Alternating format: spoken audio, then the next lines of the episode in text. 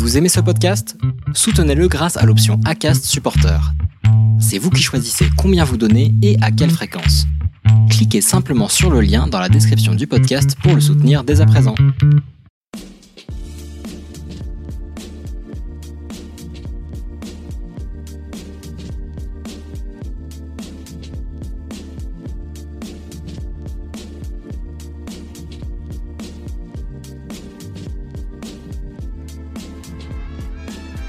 Bienvenue dans les entretiens Restez dans le flow.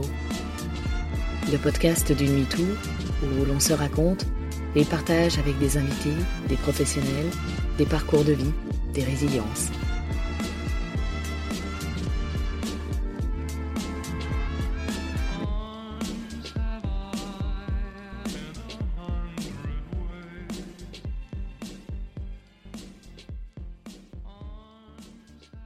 Bonjour Cécile. Bonjour Florence. Cécile, nous nous sommes rencontrés suite à un mail que tu m'as envoyé en septembre 2019, touché par l'écoute de l'entretien que j'ai mené avec Anya Tsai, la fondatrice de l'association Les Résilientes. Dans ce message, tu me faisais part de tes remerciements. Alors d'abord et surtout merci à toi pour l'écoute du podcast Rester dans le flot et du fait d'avoir abordé le sujet de la création, de la sublimation. Tu te reconnaissais dans les propos que nous avons tenus, Anya et moi, au sujet de la sublimation, c'est-à-dire ce besoin de traduire, d'une manière ou d'une autre, ce sentiment de vie que nous avons en nous, que nous portons avec le désir de le partager avec d'autres. En effet, toi-même, tu aides les autres à aller sur le chemin de la sublimation. Tu animes notamment des ateliers d'écriture et d'expression orale pour les femmes au sein de la même association, Les Résilientes, à Paris. D'ailleurs, pour celles et ceux qui souhaiteraient en savoir plus sur les soutiens proposés au sein de l'association, n'hésitez pas à écouter l'épisode 10 avec Anya Tsai et à vous rendre sur le site web du podcast où vous trouverez toutes les informations sur l'assaut. Cécile, tu m'as touchée lors de notre rencontre parce que nous sommes toutes deux résilientes, certes, mais toi, tu vas encore plus loin. Tu es proactive en te mettant au service des autres, alors bravo pour ça. Avant que nous n'abordions le sujet qui nous intéresse aujourd'hui, celui de la mémoire, des mémoires. Peux-tu nous dire quelques mots sur toi, d'où tu viens et quel est ton parcours? Euh, Je m'appelle Cécile, donc, et tout d'abord merci à toi de m'inviter ici, euh, au micro, à ton micro, à cette parole qui est libre et libérée. J'ai 37 ans, je suis résiliente. Je vis à Paris depuis une dizaine d'années et je viens du sud-ouest de la France. Je viens d'une famille dans ce sud qui est, euh, qui est pas très très portée sur la parole, qui est pas très très portée sur euh, s'exprimer euh, ouvertement de ses émotions et qui est plutôt portée sur le secret, sur l'omerta, sur le fait de, de réussir ses études, réussir un parcours professionnel avec beaucoup d'argent, avec beaucoup de, de médailles, beaucoup de, de réussite sportive. Et donc je viens d'un endroit où j'étais pas vraiment à ma place parce que je suis pas vraiment dans tout ça. Moi, c'est la parole qui compte en premier, beaucoup plus que la réussite. C'est la liberté de faire ce qu'on a envie de faire et de pas suivre le chemin familial. Et je pars de là. Et dans ce, dans ce cadre-là, dans ces années-là, dans cette famille-là, qui est recomposée, mais cette famille-là, j'ai été victime de viol à plusieurs reprises, à plusieurs moments différents de ma vie, par plusieurs personnes différentes. Certaines faisant partie euh, directement de cette famille, d'autres euh, des amis. Et donc je viens de là, de ce parcours-là. Et, en fait, ce que j'ai voulu faire en arrivant à Paris, c'est me sortir de physiquement, mais surtout psychologiquement, de l'emprise que le, côté familial avait pu avoir, le côté euh, il faut absolument trouver un travail avec beaucoup d'argent qui nous fait avoir des, des, super apparts ou, ou des, un super salaire. Euh, tout, tout, ce qui est dans le paraître en fait. Tout ce qui est dans le paraître. Absolument tout ce qui est dans le paraître. Et tout ce qui est dans le silence.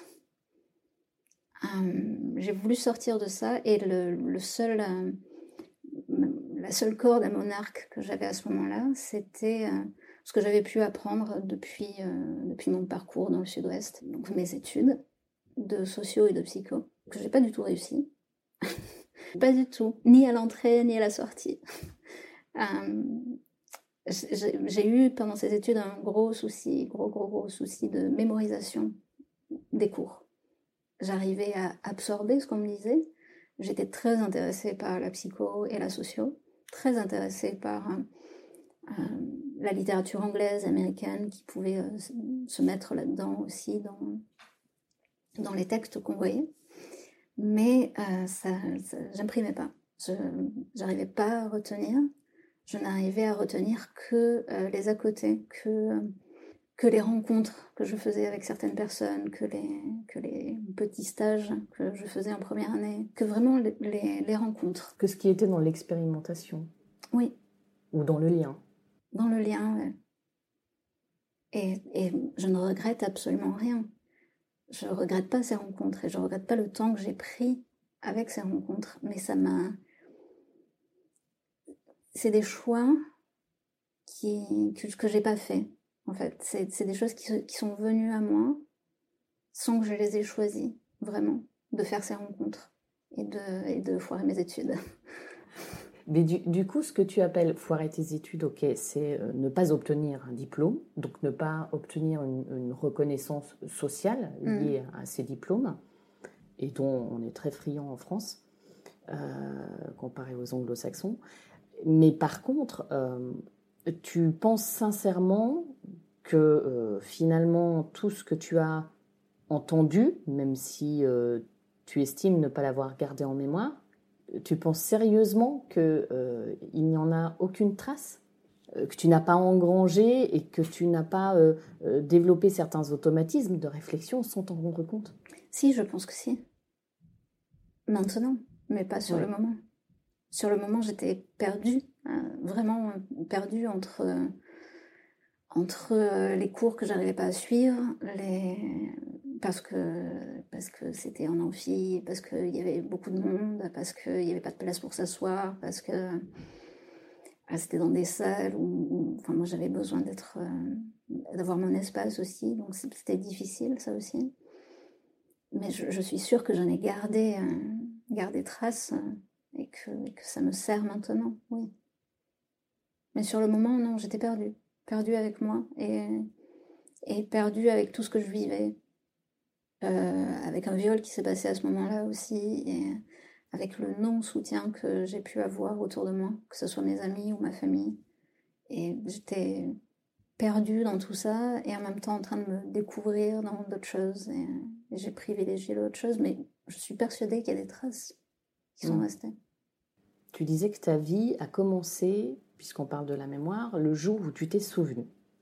Tu mhm. dis avoir euh, vécu un, blackout mémoriel, une amnésie de 6 ans à 13 ans, soit pendant 7 ans. 13 ans, l'âge auquel moi, justement, j'arrêtais des, agissements. Toi, tu prenais conscience et tu prenais de plein fouet la bombe à retardement que peut être la mémoire traumatique. Cette fameuse mémoire qui nécessite, comme le dit le, docteur Muriel Salmona, une hyper-vigilance et, et la, mise en place de stratégies d'évitement ou de contrôle qui peuvent être handicapants, épuisants. Euh, ça s'est traduit comment chez toi et, justement, tu étais scolarisée à 13 ans, tu étais au collège, donc euh, comment ça s'est passé?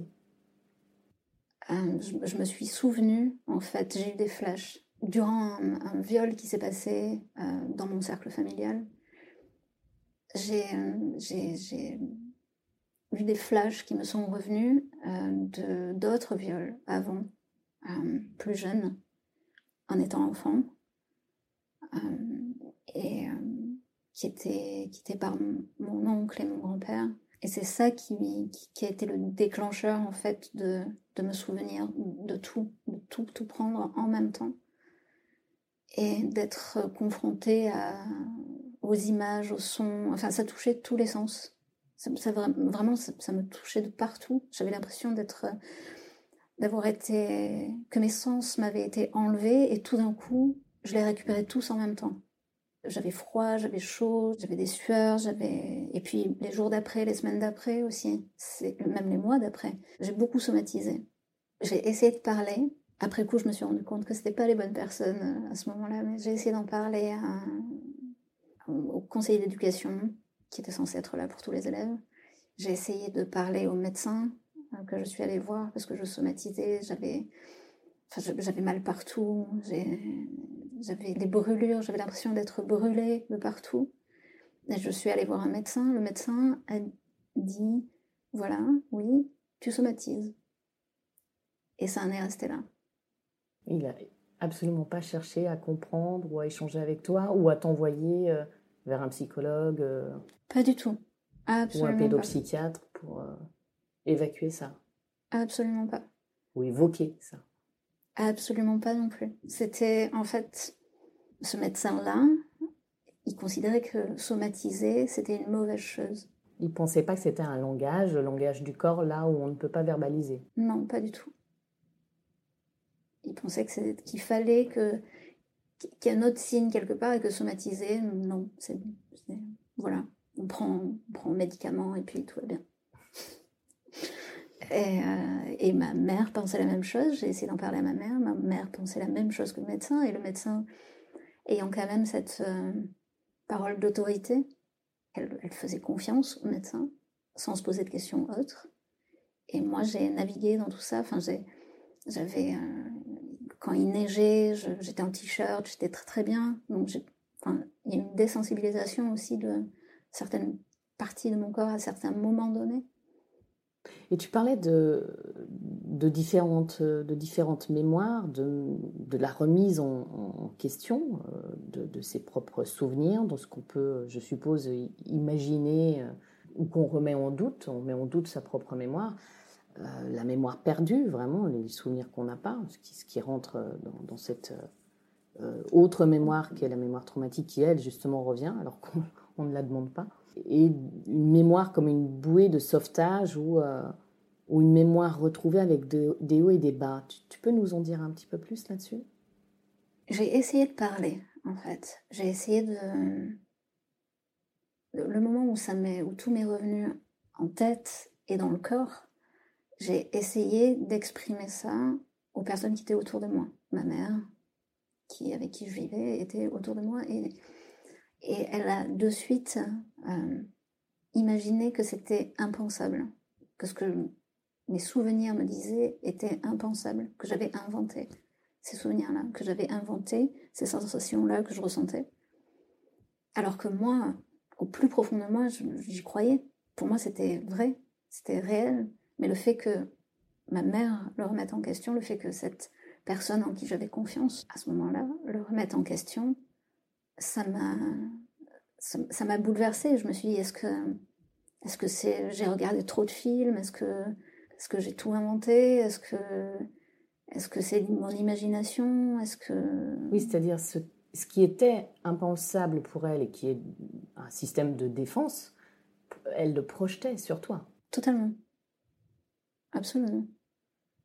Et c'était d'autant plus difficile parce que j'avais l'impression d'être euh, enchaîner, nier, euh, d'avoir un baillon aussi, euh, de ne pas être ni cru ni soutenu d'ailleurs. C'est la double peine. La double peine. Et la quadruple peine quand j'en ai parlé à mon père qui n'a rien dit. Parce que du coup, à quelle partie de ta famille cela touchait? Du côté de ton papa ou du côté de ta maman Quand tu dis ton grand-père et ton oncle? Du côté de ma mère. Donc finalement, même, même si euh, ça ne touchait pas des proches de ton père, au niveau euh, purement familial, j'entends, lui non plus n'a pas réussi à être dans l'écoute. Euh? Non, pas du tout. Il était dans le mutisme, dans le silence le plus complet. Mais lui, c'était même pas de l'ordre de l'impensable, c'était de l'ordre de l'indicible. De l'indicible au début. Et ensuite, une fois que j'ai vraiment essayé de lui tirer les verres du nez, de savoir ce qu'il pensait, de savoir hein, où il se positionnait par rapport à moi et s'il pouvait faire quelque chose, parce que je cherchais de l'aide en fait. Lui, ce côté indicible, il l'a transformé en euh, ce n'est pas possible et euh, il faut toujours entendre euh, la voix des autres pour savoir si ce qu'on dit est vrai. Donc il voulait entendre le, le récit de, de mes agresseurs pour savoir si ce que moi je disais était réel. Et donc il est allé les chercher, ses agresseurs, et il est allé leur demander des comptes? Il n'a pas bougé.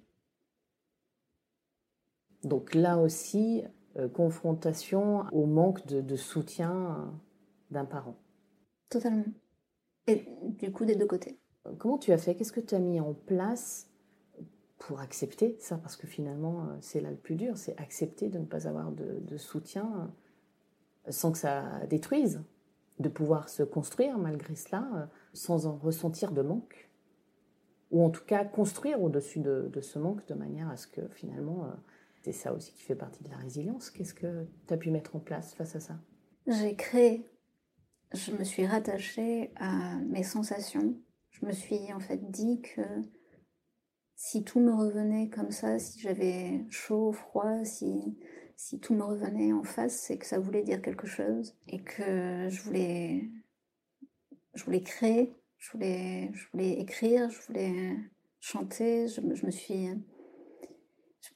j'ai utilisé à ce moment-là la musique et, le, et la radio comme bouée de sauvetage, comme coussin sur lequel m'appuyer, comme euh, couverture dans laquelle me mettre, euh, qui me tenait bien chaud et dans laquelle j'étais bien, et là où personne pouvait ni savoir ce que je pensais pour pouvoir me protéger, ni venir me faire du mal.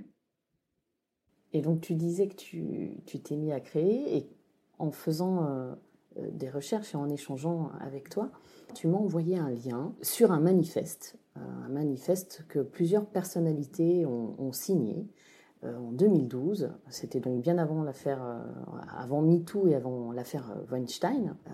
un manifeste pour le Nouvel Ops qui s'appelait le manifeste des 1313. Je déclare avoir été violée. Plusieurs personnalités l'ont signé, dont la joueuse de tennis Isabelle de Mongeau, Marie-Laure de Villepin, l'ancienne épouse de l'ex-premier ministre, ou encore euh, Marie-Pauline Ferrari, qui à l'époque était euh, vice-consul à l'ambassade des Seychelles. Bien d'autres évidemment, et toi. Et je, vois que sur ce, accompagné de cette euh, signature, de ton nom et de ton âge, il y a écrit photographe.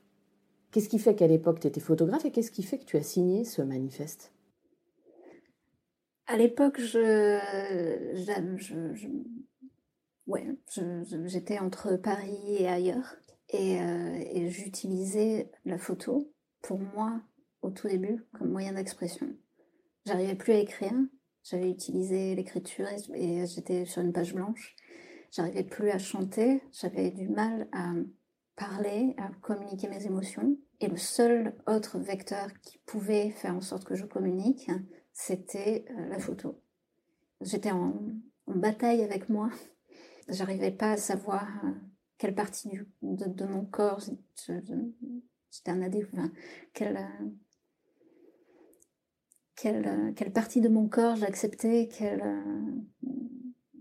enfin, je, me suis reconstruite aussi grâce à la photo à prendre des photos de moi et à prendre des photos d'autres. Et, et c'était j'ai utilisé euh, la photo pendant plusieurs années pour aller vers l'autre, pour aller euh, à la rencontre et des conversations avec d'autres. Et photographe, c'était, euh, je faisais ça dans des associations, des associations sociales qui accueillaient soit des réfugiés, soit des femmes seules qui étaient SDF. Et certaines de ces associations, il y avait des familles aussi, des femmes avec enfants. J'étais photographe dans ces associations-là euh, pour ces personnes-là. Et donc, j'utilisais ça, ce, vecteur-là, pour accueillir la parole, pour qu'elle puisse, euh, pour que ces personnes puissent se sentir légitimes de leur parcours. Euh, en fait, tout ce que j'aurais aimé qu'on fasse, avec, fasse avec moi. Ou pour toi. Absolument. Et ça, ça t'a permis de te reconstruire. Tu en avais pleinement conscience. Ou pas, ou tu en as pris conscience après à ce moment-là, je me disais, ça doit avoir un rapport quand même. Et puis ensuite, j'en ai pris beaucoup plus conscience. Mais la, raison euh, première qui m'a fait signer ce manifeste, c'est que euh, je me reconnaissais dans le message. Euh, le message, c'était, en gros, qu'il n'y a pas de visage particulier d'une femme qui se fait violer. Il n'y a pas de classe sociale particulière. Il n'y a pas non plus d'habits particuliers. Et euh, il y, a aussi une, croyance quelque part, euh, à chaque fois que j'en parle, que je parle de, ça, des viols et des violences sexuelles, une croyance que ça se passe dans une ruelle tard le soir, pas du tout en famille, alors que non. Que dans 90% des cas, c'est au sein de la famille ou avec des proches de la famille. Absolument. et ce manifeste-là le, disait. À l'époque, c'était c'était compliqué de parler. Il n'y avait pas beaucoup d'espace. C'est Clémentine Autain qui a, initié ce manifeste. Euh, avec d'autres, avec les, personnes que tu as citées. Dix années auparavant, dix années donc avant, il y avait eu une marche où il y avait ni pute ni soumise qui était, et une femme que j'ai rencontrée dedans qui s'appelait Samira Bellil, qui a écrit euh, Dans l'enfer des tournantes. Et cette femme, qui était euh, éducateur spécialisée en Ile-de-France, avait subi des viols pendant son adolescence et enfin pendant les années de sa vie avant d'être éducateur spécialisé. Elle en parlait, elle disait que ben non, ça se passe pas dans des ruelles euh, tard le soir forcément, que elle c'était euh, des amis d'amis euh, dans la cité, qu'il n'y a pas de, de classe socio-professionnelle non plus, que ça peut se passer dans les cités. Et cette marche faisait le tour des cités. Et eu l'occasion de rencontrer Samira Belline, ayant participé à cette marche. Et cette rencontre, en fait, ça m'a libéré la parole. Ça m'a fait prendre conscience que euh, je pouvais parler et que j'étais pas seule. Et ça m'a, vraiment euh, provoqué euh, des tas d'émotions très différentes, des spasmes, encore cette sensation de brûlure qui me revenait, une envie de crier partout, tout le temps. Donc le corps qui réagissait de nouveau, de nouveau. et qui avait besoin de s'exprimer. Absolument, avec cette rencontre toujours une, question de rencontre. Et, ce manifeste, pour moi, c'était une, sorte de, mémoire aussi à cette rencontre, parce que, parce que cette femme est morte euh, quelques années après d'un cancer qui l'a rongée. Et, je ne peux pas m'empêcher de faire un lien entre euh, maladie, cancer et négation de la parole. Je ne peux pas m'empêcher de faire ce lien. -là très souvent, face à beaucoup de cancers, euh, je me pose la question. Je sais bien qu'il y a des explications euh, externes, hein, mais il y a une très grande partie, malheureusement, en fonction de l'organe qui est touché, ce n'est absolument pas anodin. Et ça, ça parle, ça reste un langage, quoi qu'on en dise. Et si on n'associe pas la verbalisation au langage du corps, à ce langage-là, et de la maladie, en langage des oiseaux, hein, c'est facile à faire, mal à dire. C'est toujours euh, triste de voir les personnes qui, euh, qui finalement succombent au manque de parole et au manque d'écoute.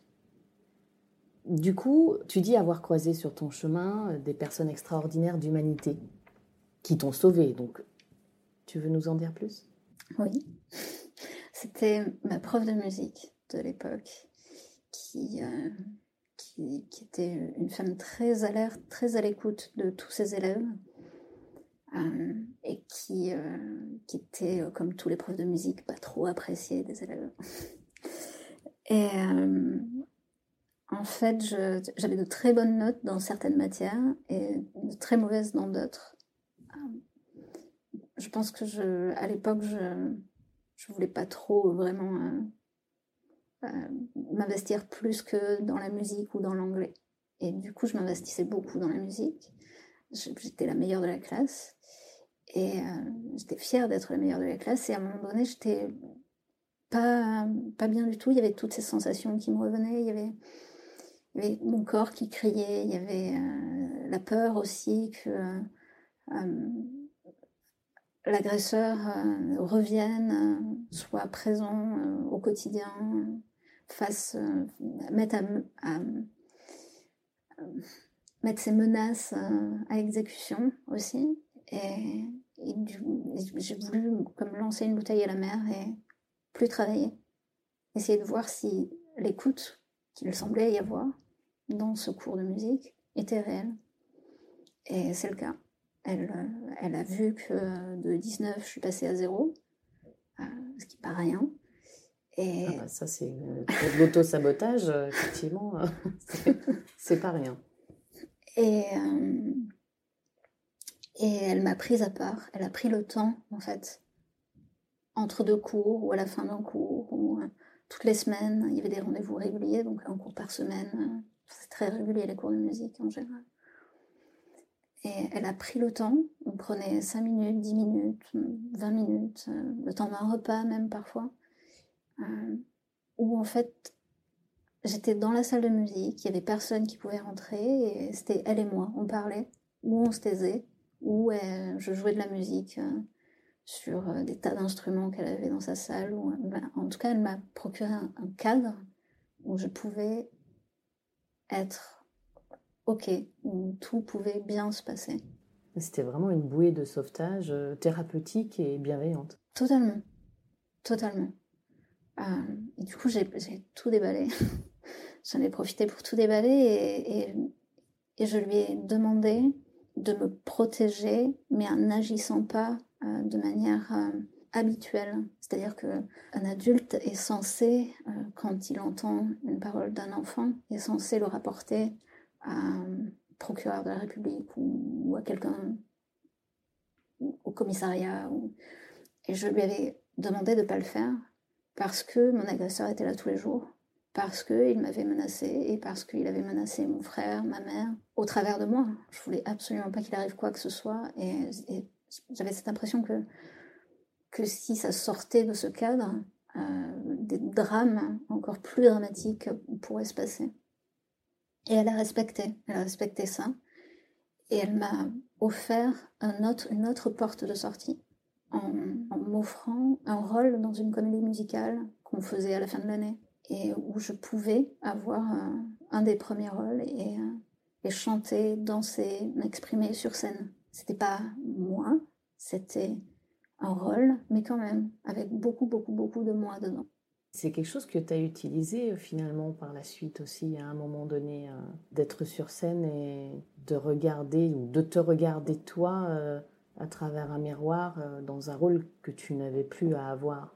Ouais, c'est exactement ça. C'est cette histoire de rôle, de possession de soi. C'était dans mes années fac. C'était ma première année de fac où il y avait trop de choses en moi qui revenaient, trop de trop de trop. Et où il fallait pour moi que je fasse quelque chose pour arrêter ce trop de trop. Arrêter ces choses constantes qui, m'arrivaient en pleine tête. Et je me suis posée sur scène, enfin, il y avait une scène ouverte euh, tous les lundis ou un, jour par semaine, il y avait une scène ouverte dans un petit bar toulousain. Et je, me suis décidée à sauter le pas, de me remettre devant le regard des autres. Et j'ai pris un miroir avec moi de chez moi parce que dans ma tête, c'était, euh, ça me représente. Ça représente l'image que je renvoie de moi, celle que j'ai pas forcément envie de renvoyer, ce désir que j'ai pas forcément envie de renvoyer tout le temps cette image que j'arrive pas à, décoder parfois.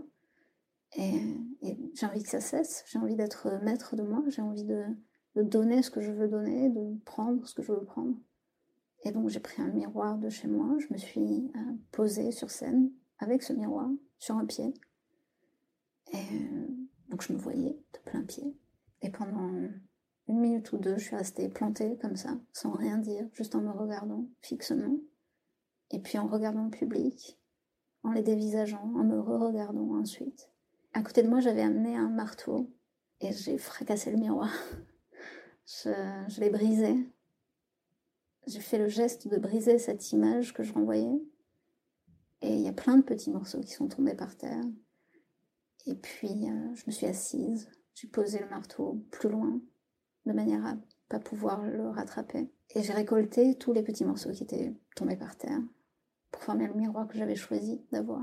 Cette nouvelle image, ce nouveau moi, cette, moi retrouvée. Et je me suis mise debout, j'ai re-regardé l'image, j'ai re-regardé les gens autour de moi, et j'ai pleuré. Et c'était libérateur. Ce qui pouvait, en apparence, éventuellement pour un public passer pour euh, une simple destruction d'un moi, au contraire, chez toi, ça a été euh, la possibilité de te récupérer, de te retrouver tel que toi, tu te ressentais. Totalement. Totalement. Là, c'était par l'expression sur scène, parce que je pense que c'est parce que c'était ce que j'avais connu, et c'est passé par d'autres médiums, l'écriture, la photo, encore une fois.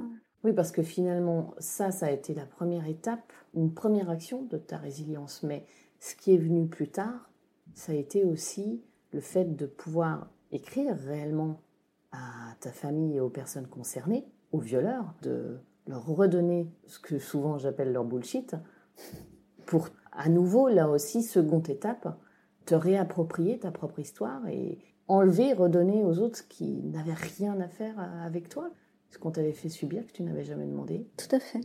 J'ai utilisé ce, médium-là, l'écriture, et cette confrontation par, par l'écriture, par le regard et par l'écriture.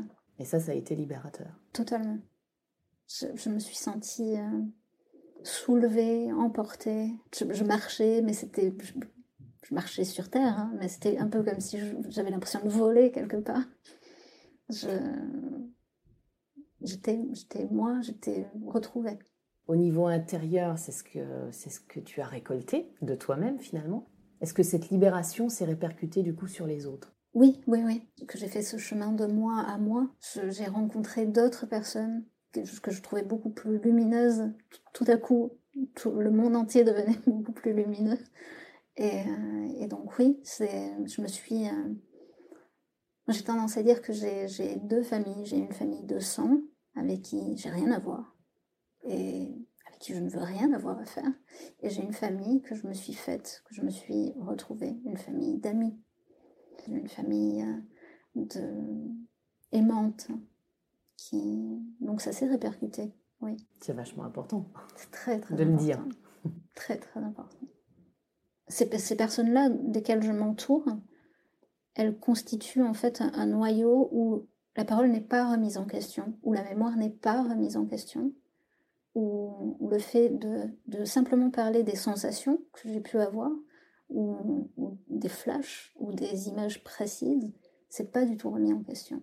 Et au contraire. Il y a un réel soutien. Oui. Et une réelle reconnaissance, je suppose aussi. Oui, aussi. Pour tout le reste. Totalement. Ils reconnaissent aussi euh, cette parole que tu portes et ce soutien que tu apportes aux autres. Oui, oui, oui. En fait c'est un, un cercle vertueux plus on s'écoute, plus on prend le temps de s'entendre, la place au silence aussi, pas, pas essayer de combler un silence qui arrive, euh, de tout accueillir. Euh, et est-ce que tu peux nous expliquer aussi, au niveau de, ton engagement dans l'association Les Résilientes, en quoi consistent les ateliers que tu animes toi? Comment, comment se passe-t-il? Qu'est-ce qu'ils comportent J'anime des ateliers d'écriture et d'expression dans les résilientes. C'est un temps qui dure deux heures, qui est, euh, qui est utilisé euh, pleinement. Il n'est pas trop de deux heures pour ce temps-là. Et il y a euh, deux heures qui sont coupées en deux en général. C'est un temps d'écriture où, on peut travailler sur le, le, sujet de écrire une lettre à soi-même les choses qu'on aurait aimé qu'on nous dise, les choses qu'on aurait aimé dire, euh, une lettre à son agresseur aussi, aux personnes qui ne nous ont pas cru. Quelque chose en tout cas de, puissant, ça peut être comment on se sent aujourd'hui. Ça, peut, ça peut faire marcher l'imaginaire dans beaucoup, beaucoup de façons. L'idée, c'est la réappropriation de sa propre parole écrite, de sa propre voix, de son propre euh, flot écrit. Et puis, dans un deuxième temps, que ce soit en, petit groupe ou en, un seul groupe, euh, c'est dire. Dire ce qu'on vient juste d'écrire. Chacune a la parole, chacune aussi décide de dire ou, de ne pas dire ce qu'elle vient de marquer, d'en dire une partie ou rien du tout ou tout. En fait, c'est vraiment leur espace où elles sont pendant deux heures dans leur moment, vraiment dans leur espace. Et c'est se confronter à ce qu'on vient de marquer, ce qu'on vient d'écrire noir sur blanc, se confronter à la parole de l'autre aussi, comment, comment refaire confiance aux autres, comment se réapproprier sa voix, ce, qui sort de nous, ce qu'on entend, ce, qui a été nié, et euh, la confiance en l'autre. Est-ce que l'autre va l'accueillir de manière à nous laisser le temps, de manière à nous laisser l'espace, de manière aussi à faire en sorte que ça sorte pas de, cet espace-là?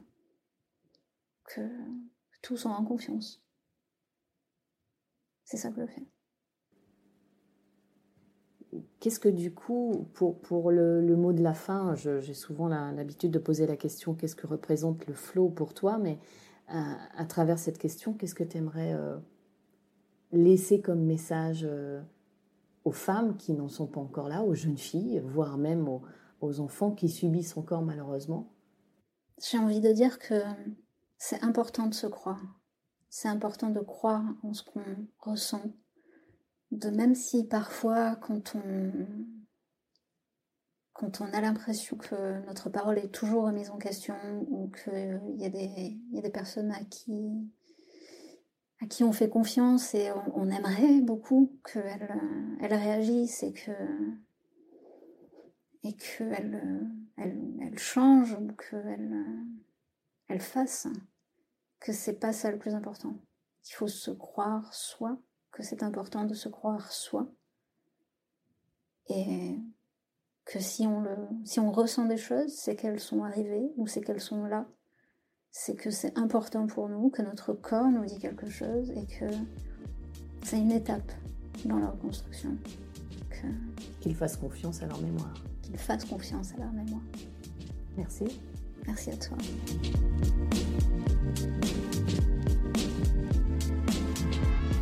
Rester dans le flow est un podcast mensuel du label Podcut.